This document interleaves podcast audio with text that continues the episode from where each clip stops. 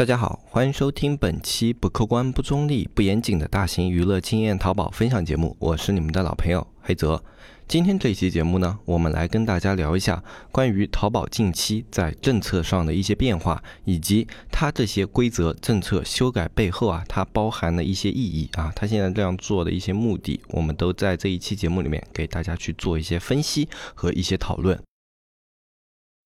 一片叶子可以遮目蔽日。一番良言可以醍醐灌顶，我们在前方披荆斩棘，希望后来者一帆风顺，共享商业智慧，共享创业成功。欢迎收听本期纸木淘宝内训。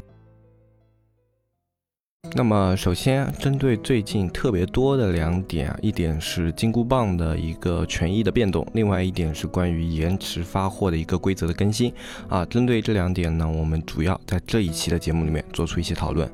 关于金箍棒这个东西啊，前段时间我们其实有专门做过一期节目给大家做介绍。这是一个专门用来给卖家去处理售后问题的一个权益工具。因为在当下的一个淘宝环境中呢，我们有很多的一些买家，或者说有一些职业的差评师，他们会以评价这么一个权利去作为要挟啊，让卖家进行返利啊、退款啊，诸如此类的一些操作，以谋取自己的一些私利。那那么这样的一个行为肯定是淘宝这个平台所不允许的，以此为契机，他推出了金箍棒权益工具这样的一个东西。啊，让你的卖家在遇到这类情况的时候呢，可以通过你的聊天记录申诉啊，或者说你的一些啊这种评价的一些这种证据，然后去进行一些申诉处理。那么申诉处理之后，如果你确实遭遇到了一些评价要挟这样的情况呢，那么他们官方就会帮你去做出一些处理，帮你取。消掉这样的一个差评对你的影响，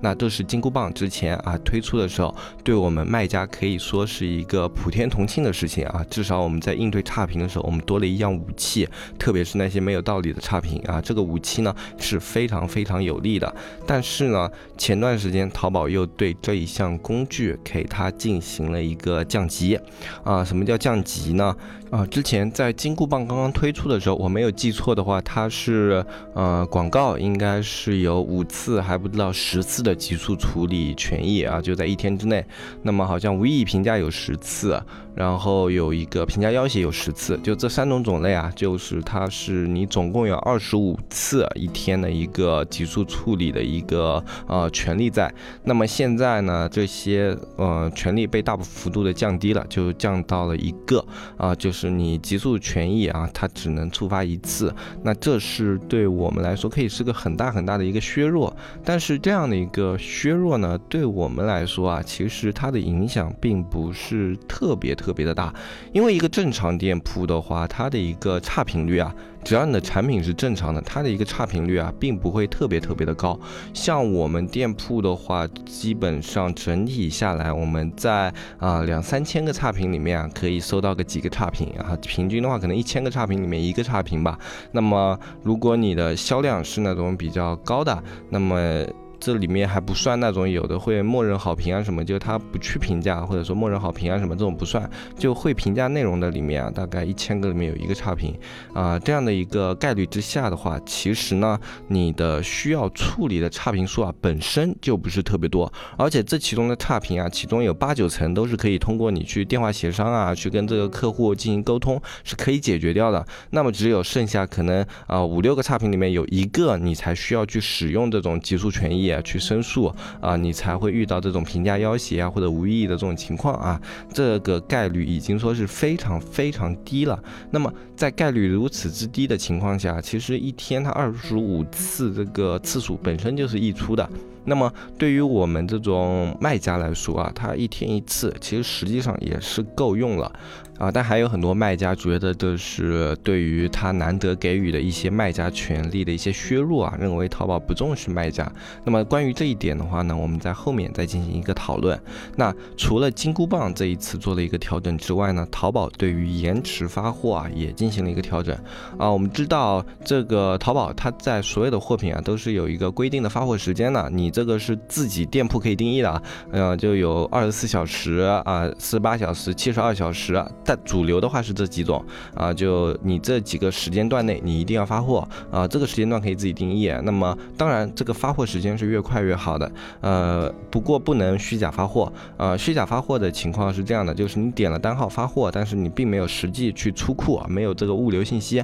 那么就会算作你是一个虚假发货啊，你只是把这个单号填上去了，实际快递公司那里没有录入信息的话，那这就算是一个虚假发货。那么虚假发货的话，它这个时间段是不算在你的发货时间里的，就后期淘宝去核实。比如说你这个产品七十二小时快到了，你这时候看它时间快到了，你就点了个发货，但是没有交给快递公司。那么淘宝在核实的过程中，它是以快递公司入库的时间为准的。那么如果它核实到你这个快递公司的入库时间是超过了七十二小时的话，那么你这个依旧是算作一个啊未按约定时间发货。那么这种情况的话，买家是可以进行退货啊，以及去进行投诉处理的。而且这样的一个退货啊，对你这个产品本身的权重影响是比较大的。退货里面分为两种，一种是影响权重的，一种是不影响权重的。影响权重的类型就包括像未按约定时间发货、质量问题啊，什么什么样的特别多啊，这种都是呃，你基本上涉及到这种你卖家方的问题的，基本上都会影响你的产品权重。那么。那种多拍错拍不想要，其他理由七天无理由退货，这些是不影响的。就这种啊，跟你卖家本身商品质量无关，以及跟你服务无关的一些内容，它是不影响你本身的这种商品权重的。哎，所以我们在处理退款的时候啊，也经常是啊去跟客户沟通，让他们去选择，基本上就其他七天无理由，或者说多拍错拍不想要这样的一些问题啊。这样的话可以最大程度的去避免啊你这个产品因为退货而受到影响。啊，当然，你能够通过一些自己的渠道，让他不走退货单的话，是最好最好的啊。这样的话，你的退款率可以压低下来。那么现在的话，淘宝它对于这个延迟发货做的一个修改是什么呢？以前呢，未按约定时间发货，它顶多就是给你呃做一些就是降权啊，就是你这个产品权重给你降权，给你啊可能严重的话给你扣一些分啊，或者说给你去做一些警告啊，基本上就是这种啊轻打一下，就在处罚上的话，基本上就是一种软。软处罚啊，没有那种很硬的硬处罚，不像那种呃刷单或者说去虚假交易这样的一些情况啊，他会给你做一些很硬的扣分加降权这样的一些硬处罚，以前是没有的。但是现在的话，你延迟发货，就是说你未按约定时间发货，情节严重的一些卖家，或者说你情节严重的那些商品啊，他会直接给你做下架处理，这是淘宝最新出的一个规则。那么这对于一些定制类的产品啊，其实很不友好，因为有的很多的一些定制类的产品呢，它是很难按照淘宝它一个规定的约定时间发货之内去发货的，因为有一个定制周期啊，然后包括你要去跟买家沟通啊，那么这个时间周期可能拉很长。那么这种情况之之下的话，其实是比较好解决的。在做这类产品的时候啊，你所有的一些沟通内容啊，都要给自己留一个备份啊，就包括你的聊天记录、通话记录，以及你的那种微信聊天啊什么的，因为定制类的有时候可能会涉及到要用 QQ 用。微信嘛，这种所有的这些东西你都要留底，这是一个非常必要的一个操作，对于定制类卖家特别特别必要，因为这都是你在后期万一买家投诉以后，你去申诉的一个手段。那么这些东西留底之后呢，你同时要注意这几点。第一点，在不能够及时发货的时候，你要明确的告诉你的买家啊，如果我这个商品啊，它是不能够在什么什么天之内发货的，就如果你这个定制它是要这样一个定制内容的话，我在这段时间之内不能发货，你要明确的跟他讲清楚，然后并且要清楚的讲。到自己能够发货的一个时间啊，你要去跟买家交流。那么在买家确定说这样可以了以后啊，那么这些东西你就留底。那万一产生了就是买家称投诉你说你未按约定时间发货啊什么的，就把这些资料去上诉上诉上去，然后去跟这种淘宝官方去做那种申诉啊什么都是可以的。这样的一个申诉成功的概率是比较高的，因为你已经在交易的过程中明确的告诉了买家，你这个产品它是不能够按照这个时间发货的，你这个。约定时间发货啊，它是因为淘宝要求就是一定要填一个，所以你这里有一个约定发时间发货显示。但实际发货的话，因为是定制类，所以你这个可能时间比较长啊。你这种东西都要明确跟他说好啊。那么在这样的一个情况下的话，你是可以去做处理的啊。当然，除去了一些定制类的话，还有一些就是可能你这个产品断货啊，或者说这种啊产品就没法发货啊这种情况的话，都要及时去跟买家进行沟通。就你不能发货，就及时跟买家沟通，不要舍不得，不要懒，就去跟买家说你能不能退款，或者说啊，我这个产品现在缺货了，这个库存的话，因为之前系统问题啊，有一些遗漏的库存啊没有对上，你现在拍下这个产品它是没有库存的啊。就如果你一定要的话呢，可能要等多久多久，或者说啊这个产品的话已经断货了，就是我发不了，我给你安排退款，可不可以啊？就。用这样的方式去跟买家进行交流，而且一定要及时，不能发货的话，第一时间就要去跟买家交流，因为有时候买家等了一两天，然后你再去告诉他你这个产品没货的话，买家会觉得自己时间受到了浪费，他们这种时候情绪很容易会爆炸啊，就会导致他们宁可就直接这个钱不要都要给你差评啊，就会遇到容易遇到这样的一个情况，所以在处理这些单子的时候啊，我们要比较的小心谨慎，一个你要考虑到买家的一个情绪，另外一个就是不管你是能发货还是不能发货，所有的回复都要及时，那么。在这样的一个情况之下的话呢，现在淘宝它不是做出了就是延迟发货会下架这样一个决定吗？那是什么样的一个环境去促使了淘宝最近做的这些更改呢？有很多人都觉得淘宝它最近做的这些更改啊就是针对卖家的，它在让把自己的平台压力转移到卖家的身上。其实这样的一个说法并没有太大的一个错误，因为淘宝的话，它现在整体的一个竞争环境越来越恶劣了。在早期的话，它是一个带头大哥的位置。但是近两年开始呢，出现了很多专精领域的一些电商平台啊，去瓜分它流量。比如说在服务上专精的京东啊，比如说在电器上专精的苏宁，或者说比如说在海购上专精的考拉啊，或者说在工厂方面比较专精的的严选啊，以及我们大家熟知的拼多多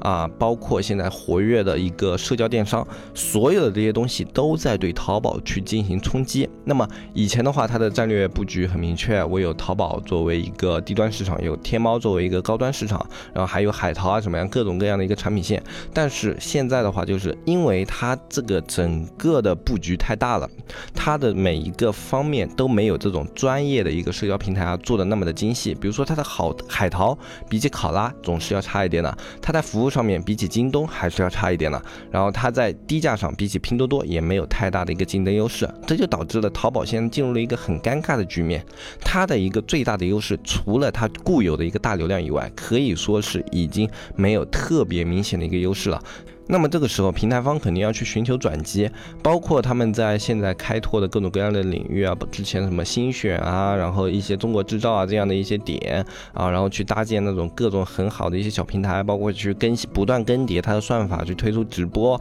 包括去外面融资一些流量渠道，这些都是在为了淘宝去做一些更广阔的渠道铺设，去接触到更更广阔层面的一些用户所做的一些努力，但是这些努力都是比较难的。那么为了去把这些服务做得更好呢，他也开始把他的平台压力转嫁到卖家身上。以前的淘宝卖家管理可以说是非常非常松散的啊，就里面的这些卖家呢，他可能有假货，有参差不齐啊，然后你发货慢一点什么的这种情况呢，淘宝也可以容忍，是吧？但是在如今，就京东它能够二十四小时内发货，甚至二十四小时之内上门，哎，你淘宝的货还是两三天都发不出去，那这样的一个压力对于淘宝这个平台是很大的。那在大压力的一个情况下，他就只能去。硬性的规定的卖家，你这种货什么时候之内？你说二十四小时发就是二十四小时发，说了四十八小时发就是四小四十八小时发，不能够比这个时间更晚了。如果更晚的话，那我就把你的货品清退掉。我淘宝的货品其实现在并不是那么的稀缺，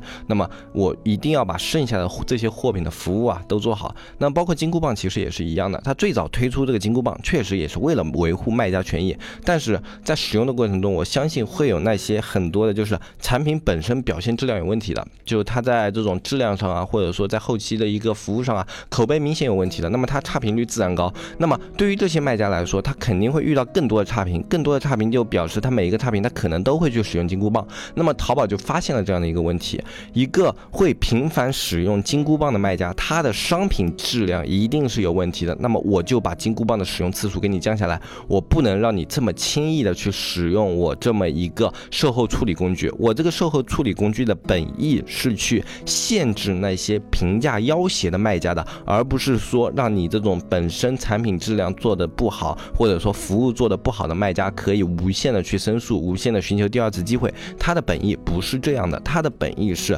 我这里的买家如果有问题，你的门卖家可以通过我这个官方渠道申诉处理啊，这一点其实就是淘宝的一个初衷。那么这个工具因为它的一个申请次数过多，就会导致里面很多的情况背离它的初衷。那么背离它的初衷以后，它肯定就会把这样的一个模式做一个修改啊，因为这也是它的一个平台压力，我不能容忍这些服务不好、产品不好的卖家哎，在我这里耽误我这个企业过多的时间，耽误我这个企业过多的人力和精力。所以所有的这些调整啊，都是在这么一个大环境下，淘宝被压力所导致的。以前的话，淘宝它肯定不会说去调整这么细节的一些东西，它的更多的布局都是在一个大的宏观的一个策略上的，或者说去对于它的算法的优化上的，很少在这种细枝末节的一些规则上啊，或者说一些小的条款上啊，去抠的这么细。但是他现在不得不去做这样的事情，因为只有他把这些点抠细了、抠好了，它底下的这些平台卖家才会有一个更好的品质的表现。那么今天呢，我们跟大家做的一个讨论就是说到这里。其实我们总结的话，就是淘宝它现在越来越在意它这些平台里面这些商家的品质。我相信未来的一个小卖家，他是有生存空间的。但是有生存空间的小卖家是那种在各个方面都已经达标了，仅仅是销量比较小。你不能在服务质量上啊、商品品质上这些点出问题。如果你现在在这些点上有问题的话，建议尽量及时的进行优化。如果不去进行优化的话，那么很有可能淘宝的下一把毛就是要插到你的身上了。那么今天这期节目的话，跟大家就分享到这里。如果你想要了解更多的淘宝运营知识的话，可以添加我们。的社区，我们的社区加入方式是搜索微信号“指木电商”的拼音，添加我们客服的微信“指木电商小安”，你就可以添加小安的微信，跟他去了解我们社区里面的一些内容，以及我们社区可以提供的一些服务。那么，呃，如果你对这个微信号的拼写有问题的话，可以看我们下方的详情页，详情页里面也有微信。我们社区的价格现在是三百六十五一年，也就是一天一块钱啊，非常的便宜啊。如果你觉得你可能会有帮助的话，你可以联系我们小安。那我是黑泽，我们这期节目就说到这里，我们下期再见，拜拜拜拜拜。